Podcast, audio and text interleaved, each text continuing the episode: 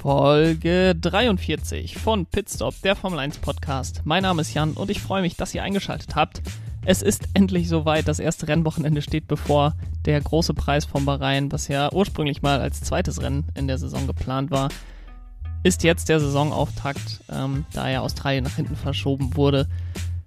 Ich freue mich äh, wirklich riesig nach jetzt äh, guten drei Monaten Pause dass es endlich wieder wirklich um was geht in der Formel 1. Die Testfahrten waren ja schön und gut, aber sicherlich nicht äh, genug, um einen langfristig zu befriedigen als Formel 1-Fan.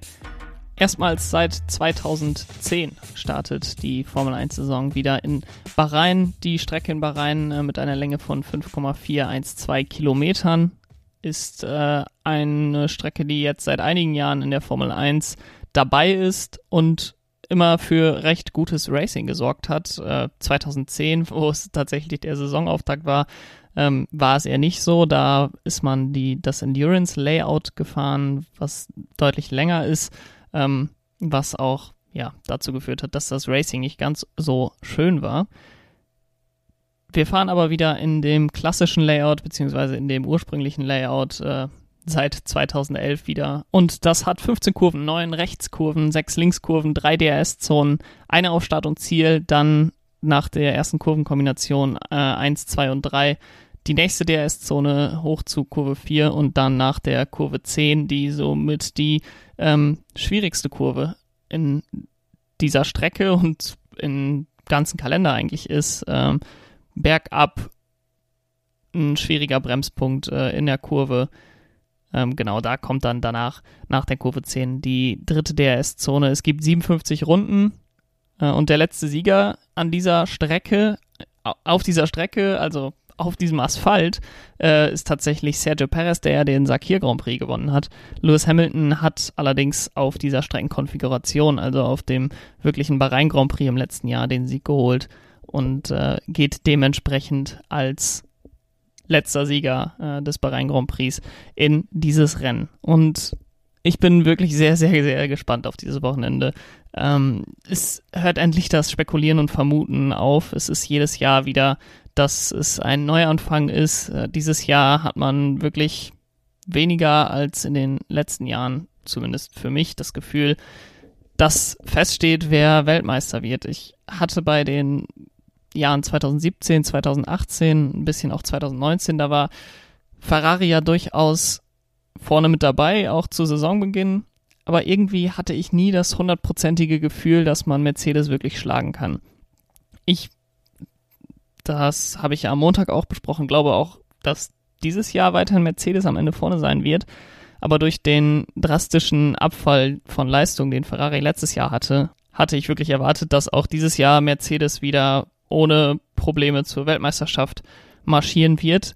Das ist durch die Tests etwas in Frage gestellt worden und äh, alleine das weckt in mir schon so viel, so viel Spannung vor dieser Saison, so viel Aufregung für diese Saison, dass ich mich echt frage, wie es äh, nächstes Jahr sein wird, wenn wir ganz neue Autos haben, wenn wir im Grunde gar nicht wissen, wer vorne sein wird und wer ähm, hinten sein wird. Deswegen freue ich mich jetzt auf diese Saison. Es ist hoffentlich nicht die langweilige Übergangssaison in die neue Ära, sondern bietet auf seine ganz eigene Weise äh, Spannung und gutes Racing und vielleicht ja sogar einen Kampf um die Weltmeisterschaft. Und der startet, wie bereits gesagt, mit dem Rennen in Bahrain und da habe ich fünf Dinge mir rausgesucht, äh, auf die ich achten werde beim Bahrain Grand Prix, die euch vielleicht auch so ein bisschen als Leitfaden äh, dienen können für das Wochenende. Und da starte ich mit dem ersten Punkt und das, der lautet bei mir alte Gesichter in neuen Autos. Ähm, wir haben nicht nur drei Rookies dieses Jahr im Feld, sondern auch einige Fahrer, die das Team gewechselt haben im Vergleich zu letztem Jahr und dann noch Fernando Alonso, der sein Comeback gibt. Bei Alpine da bin ich wirklich gespannt, wie er sich im Vergleich zu Esteban Ocon schlagen wird. Esteban Ocon im letzten Jahr ziemlich deutlich von Daniel Ricciardo geschlagen worden im Renault. Er hat jetzt natürlich den Vorteil, dass es seine zweite Saison ist, im Gegensatz zu Alonso, der jetzt nach zwei Jahren Pause seine erste Saison bei Alpine haben wird. Fernando Alonso ist aber, glaube ich, nicht ein Typ, der super lange Eingewöhnungszeit braucht bei einem neuen Team. Er hat ja sein erstes Rennen mit Ferrari in Bahrain beim Saisonauftakt 2010 gewonnen. Von daher wird es sicherlich wieder eine schwierige Saison für Esteban Ocon, wenn Fernando Alonso auf das Level, was er in den äh, frühen 2010er Jahren hatte, wieder zurückkommt. Ähm, Sebastian Vettel, wenn wir schon bei Frühjahr 2010er Jahre sind, äh, viermal Weltmeister geworden, zu der Zeit mit Red Bull, ist jetzt im Team Aston Martin. Da bin ich auch sehr gespannt. Ähnliche Situation tatsächlich aus meiner Sicht wie bei Fernando Alonso, äh, dahingehend, dass er einen jungen Teamkollegen hat, der talentmäßig ihm eigentlich unterlegen ist, aber natürlich den Vorteil hat, dass er ähm, schon länger das Team kennt. Ähm, und bei Sebastian Vettel ist sicherlich mehr der Faktor, dass er immer so ein bisschen sich wohlfühlen muss im Team, ähm, dass er ja den Wohlfühlfaktor so um sich herum braucht, um wirklich seine besten Leistungen abrufen zu können. Ich glaube, das ist bei Ferrari letztes Jahr auch ein Problem gewesen. Ich glaube, dass das bei Aston Martin deutlich besser werden kann. Aber um die ganzen Abläufe kennenzulernen, braucht er sicherlich noch ein paar Wochen, wenn nicht sogar Monate. Ähm, denn die ersten Rennen sind ja relativ weit auseinandergezogen. Von daher erwarte ich da vielleicht nicht unbedingt, dass äh, Sebastian Vettel sofort Lance Stroll schlagen wird in den ersten zwei, drei Rennen. Glaube es schon über den Lauf der Saison. Also am Ende der Saison glaube ich schon, dass Sebastian Vettel sich durchsetzen wird gegen äh, Lance Stroll. Aber zum Saisonstart könnte da der Kanadier auch vorne sein. Und dann haben wir noch drei weitere Fahrer, die das Team gewechselt haben. Das sind Sergio Perez, Danny Ricciardo und Carlos Sainz. Alles auch keine unbekannten Namen. Sergio Perez, nachdem er 2013 ja bei McLaren ziemlich durchs Raster gefallen ist, bekommt jetzt nochmal seine zweite Chance, die zweite Chance, die eigentlich äh, nie ein Fahrer bekommt bei einem großen Team. Äh, Sergio Perez hat die sich sicherlich redlich verdient über die letzten sieben Jahre bei zuerst Force India, dann Racing Point. Ähm, und da bin ich wirklich gespannt. Ich glaube nicht, dass er Max Verstappen das Wasser reichen kann. Ich glaube auch, wenn der Red Bull deutlich verbessert ist, was die, was die Balance angeht, was die Stabilität auf der Hinterachse angeht, glaube ich trotzdem, dass äh, Max Verstappen da Sergio Perez deutlich schlagen wird, weil der Red Bull schon deutlich anders ist als der Racing Point im letzten Jahr. Danny Ricciardo für mich, ich habe es am Montag auch gesagt, einer der besten Fahrer im Feld bei McLaren, die aus meiner Sicht das drittstärkste Team sind derzeit, auch wenn das natürlich schwer zu sagen ist vor dem ersten Rennen nach den Tests nur. Da könnte ich mir vorstellen, dass es direkt schon in den ersten Rennen um Podien geht. McLaren hat letztes Jahr gezeigt, dass sie direkt äh, vom Startblock weg richtig gute Leistung bringen konnten. Vielleicht ist ein bisschen fraglich, wie gut äh, das funktioniert mit dem Mercedes-Motor, der jetzt erstmalig im Auto ist, ob das Auto da schon gut drauf abgestimmt ist, ob äh, die Setups da das volle Potenzial des Motors schon ausschöpfen, so wie man das vielleicht beim Renault am Ende hinbekommen hat. Äh, aber grundsätzlich sehe ich da sehr viel Potenzial bei McLaren und äh, Danny Ricciardo bei dieser Kombination und glaube, dass das sehr erfolgreich sein wird über mindestens die nächsten beiden Jahre und auch darüber hinaus.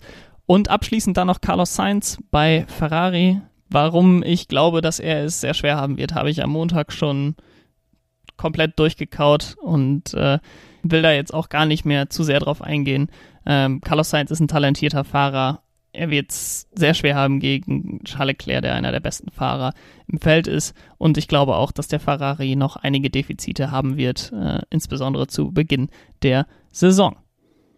Der zweite Punkt, auf den ich achten werde beim großen Preis von Bahrain, ist, ob es diese Testlangeweile, die in Barcelona oft festgestellt wird, auch in Bahrain geben wird. Es wird oft gesagt, in Barcelona da sind die Rennen immer langweilig, denn dort wird schon seit Jahren immer getestet. Die Teams haben ganz viele Daten über die Strecke.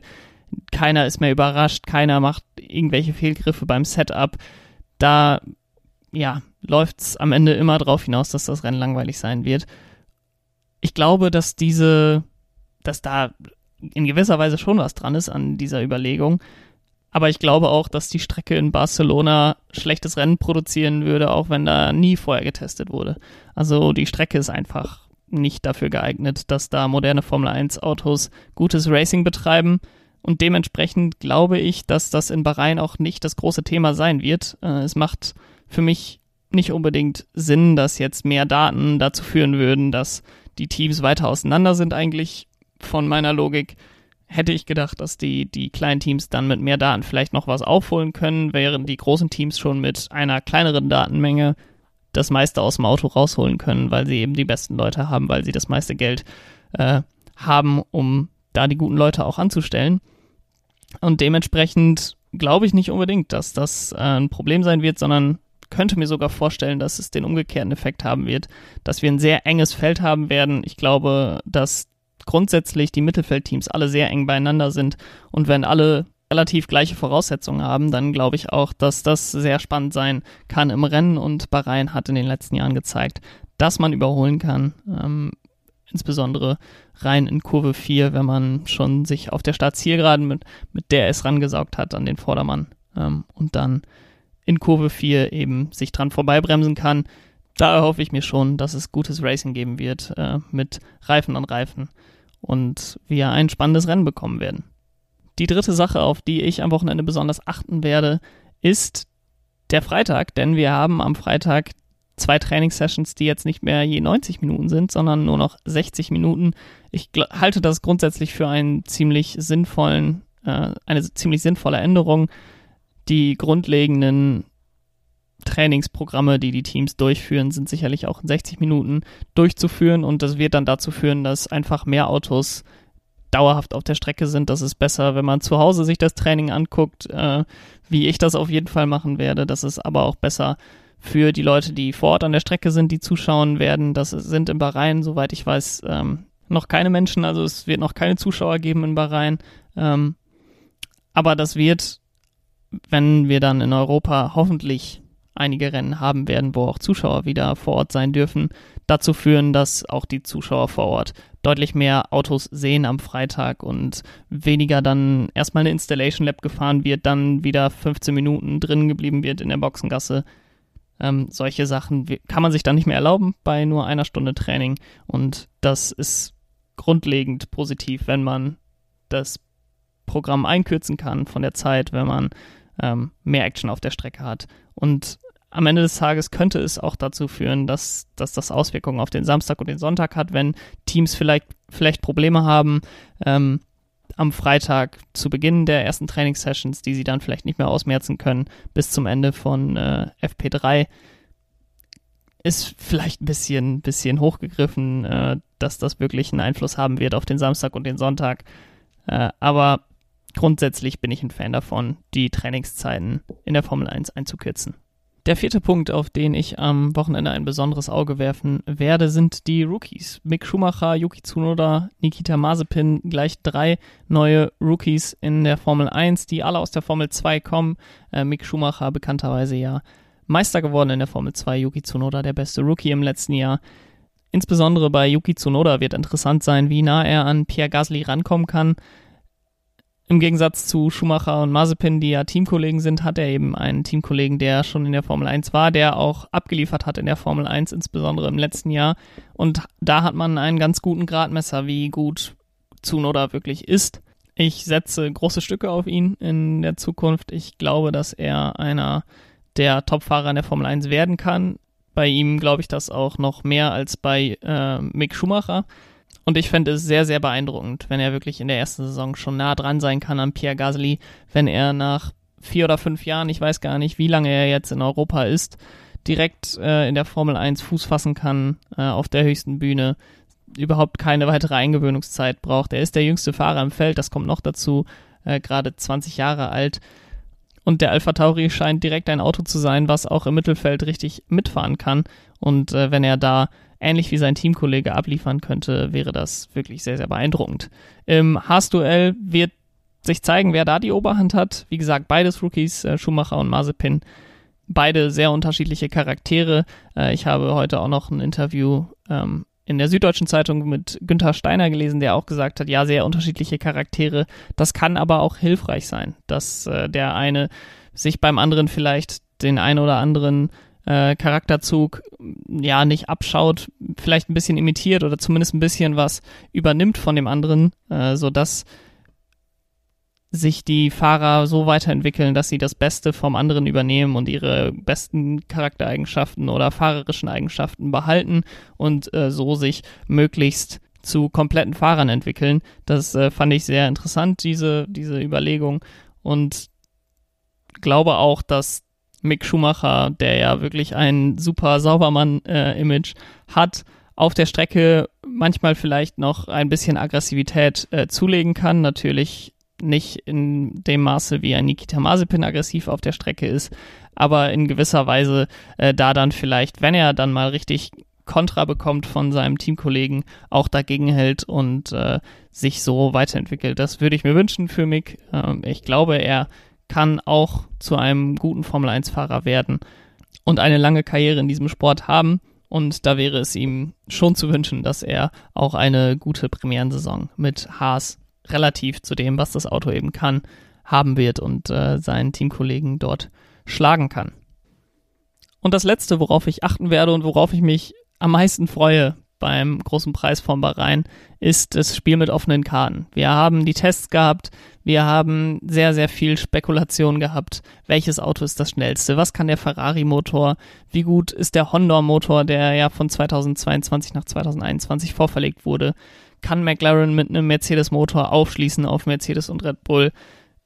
Wo liegt Alpine als einziges äh, Renault angetriebenes Auto? Wer hat die Nase vorne zwischen Alfa Romeo, Haas und Williams? All diese Fragen konnten nur mit Spekulationen und irgendwelchen äh, wirren Überlegungen aus den Testdaten bisher beantwortet werden, beziehungsweise nicht einmal beantwortet werden, sondern nur Tipps abgegeben, wie diese Fragen beantwortet werden könnten. Deswegen freue ich mich sehr, sehr auf den Samstag, wenn es dann im Qualifying endlich losgeht und alle Vollgas geben. Ich glaube, dass Bahrain eine sehr gute Strecke ist, um festzustellen, welche Autos wirklich auf äh, Dauer vorne dabei sind in der, in der Saison.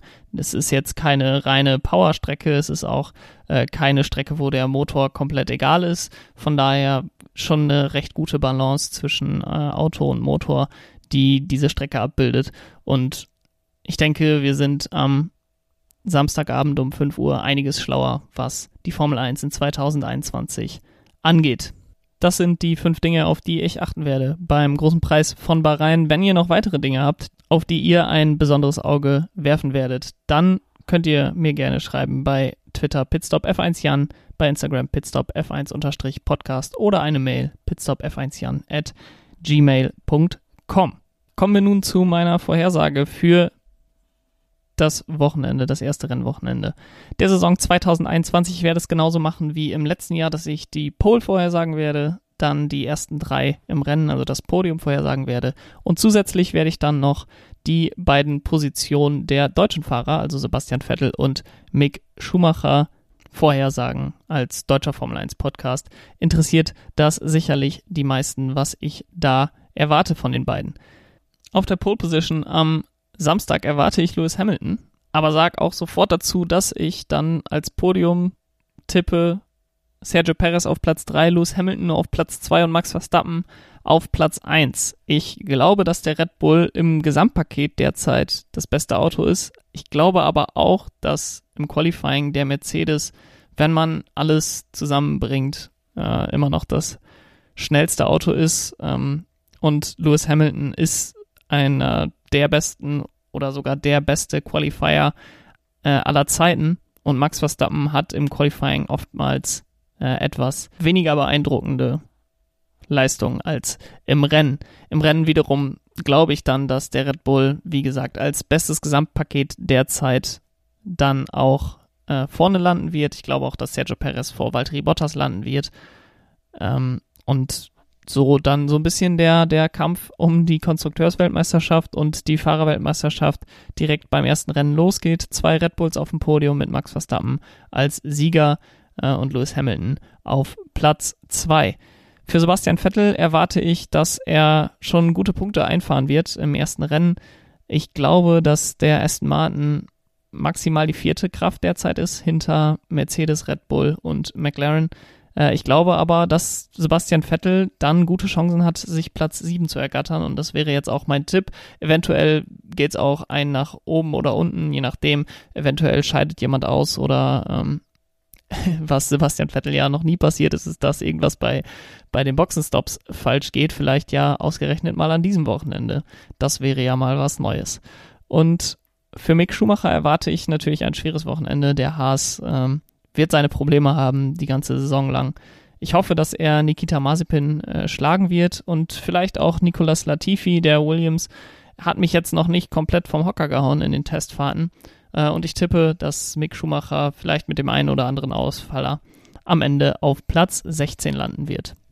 So viel zur Formel 1. Ich habe es vor ein paar Wochen im Podcast mal angekündigt, dass ich immer noch auch einen kleinen Blick auf die Formel 2 werfen möchte als Junior-Kategorie und unterstützendes Rennen äh, bei den Formel 1 Wochenenden. Und ich habe mir meine Titelanwärter überlegt. Äh, es war ziemlich schwierig. Ich hatte äh, zehn Namen aufgeschrieben, ähm, die ich alle für mögliche Titelanwärter halte. Ähm, um kurz die sieben, die es dann unter meine Top 3 nicht geschafft haben zu nennen, äh, sind Juri Wips, Oscar Piastri, äh, Theo Puscher, Felipe Drugovic, Dan Ticktem, Jean Daruvala und Marcus Armstrong. Und dann habe ich ähm, drei Top-Titelanwärter. Äh, auf Platz 3 habe ich Christian Lungard, zweites Jahr für ihn, ein Alpine Junior, letztes Jahr als Rookie in der Formel 2, ziemlich beeindruckend. Äh, hätte es sicherlich auch noch auf eine bessere Position in der Gesamtwertung schaffen können. Ähm, aber von ihm erwarte ich viel in seiner zweiten Saison. In seiner dritten Saison ist ein weiterer Alpine Junior, den ich als Top 2 Titelanwärter ansehe und das ist Guang Yu Zhu. Der hatte letztes Jahr in Österreich wirklich ein richtig, richtig gutes Wochenende bis zu dem Punkt, äh, an dem sein Auto versagt hat und äh, er aus dem Rennen als Führender raus musste. Danach ist die Saison dann nicht so gut verlaufen, wie er sich äh, erhofft hätte. Aber ich glaube, dass er immer noch das Talent hat, um als chinesischer Fahrer in die Formel 1 zu kommen. Und auf Platz 1 der Nummer 1 Titelanwärter für mich ist Robert Schwarzmann. Letztes Jahr, ähnlich wie Guang Yuzhu, richtig, richtig gut gestartet, ähm, konnte es dann nicht bis zum Ende der Saison durchhalten, äh, ist der Formel 3 Meister von 2019 und sicherlich eins der größten Talente im Rennsport. Ist so ein bisschen dadurch, dass Ferrari im letzten Jahr mit äh, Schumacher und Eilert vorne zwei Fahrer hatte, die bis zum Schluss um den Titel gekämpft haben, wurde er sicherlich so ein bisschen überschattet. Und aus diesem Schatten, denke ich, wird er in diesem Jahr raustreten und um die Formel 2 Meisterschaft kämpfen und ich halte ihn derzeit für die sicherste Wette, die Formel 2 zu gewinnen. Wichtig bei der Formel 2 ist auf jeden Fall, dass wir den ersten Rennen jetzt nicht zu viel Aussagekraft äh, zuschreiben. Mick Schumacher hat letztes Jahr in den ersten beiden Rennen zwei Punkte geholt äh, und die Teams sind zwar alle mit dem gleichen Auto ausgestattet, aber das Setup auf den verschiedenen Strecken macht immer noch recht viel aus, so dass auf manchen Strecken manche Teams deutlich besser sind als auf anderen. Ähm, manche bekommen auf manchen Strecken schneller Probleme mit den Reifen, andere können sehr gut mit den Reifen umgehen. Viele, viele ähm, Faktoren, die da natürlich reinspielen. Und deswegen möchte ich da mahnen, äh, nicht zu viel in diese Ergebnisse zu legen, auch wenn man sagen kann, dass äh, in den letzten Jahren, beziehungsweise seitdem es die Formel 2 wieder in der aktuellen Form gibt, immer der Sieger des Feature Races in ähm, des Feature Renns in Bahrain in der Folgesaison dann in die Formel 1 aufgestiegen ist. Von daher hat es vielleicht doch was zu sagen, äh, aber das wird man dann erst am Ende der Saison herausfinden. Was auch für Leute, die mit der Formel 2 schon vertraut sind, interessant sein wird, ist, dass es ein neues Format gibt. Es gibt jetzt nicht mehr nur zwei Rennen, sondern drei Rennen am Wochenende von der Formel 2 mit einem Qualifying am Freitagabend, dann zwei Sprintrennen am Samstag und dann dem Feature-Rennen am Sonntag. Das äh, Sprintrennen 1 da stellt sich die Startaufstellung nach den Qualifying-Ergebnissen auf. Allerdings sind die Top 10 in umgedrehter Reihenfolge. Dementsprechend also wer auf Platz 10 landet im Qualifying hat die Pole Position.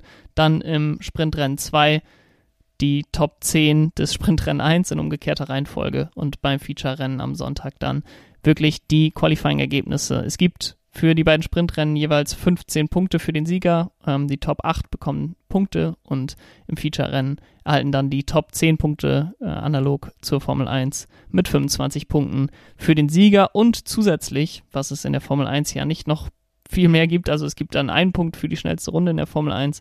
Äh, in der Formel 2 gibt es dafür zwei Punkte und für einen Quali-Sieg, also wenn man sich die Pole Position fürs Feature-Rennen holt, bekommt man auch nochmal vier Punkte. Und damit entlasse ich euch in das erste Rennwochenende der Formel 1 Saison 2021. Ihr seid bestens vorbereitet für die Formel 1, für die Formel 2. Ähm, das Rennen startet am Sonntag um 17 Uhr, etwas später als gewöhnt für deutsche Zuschauer. Und ich werde dann auch am Sonntagabend oder zumindest so, dass es am Montagmorgen in euren Podcast-Feeds ist, mit einer Analyse des Rennens vom großen Preis von Bahrain da sein, dann wissen wir schon sehr, sehr viel mehr. Ich äh, kann mir das noch gar nicht vorstellen, wie es sein wird am Sonntag, dann endlich wirklich die Kräfteverhältnisse der Formel 1 2021 zu kennen. Ich freue mich sehr drauf äh, auf das gesamte Wochenende. Ich hoffe, ihr auch. Ich hoffe, ihr habt Spaß bei dem großen Preis von Bahrain. Und schaltet dann auch nach dem Rennen wieder ein. Bis dahin, habt ein schönes Wochenende. Ciao.